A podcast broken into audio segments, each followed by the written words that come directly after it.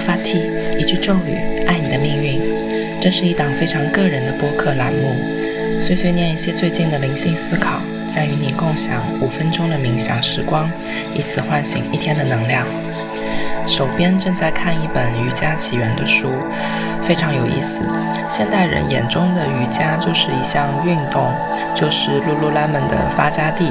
每周末我们去上一节瑜伽课，课上会弥漫着一种一分耕耘一分收获的确定感，感觉挺好的。这也是身体瑜伽的部分。而瑜伽本身最初的起源是心灵瑜伽。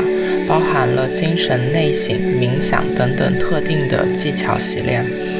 我翻阅的这本书里讨论到瑜伽的发展历程，写到了五千年前。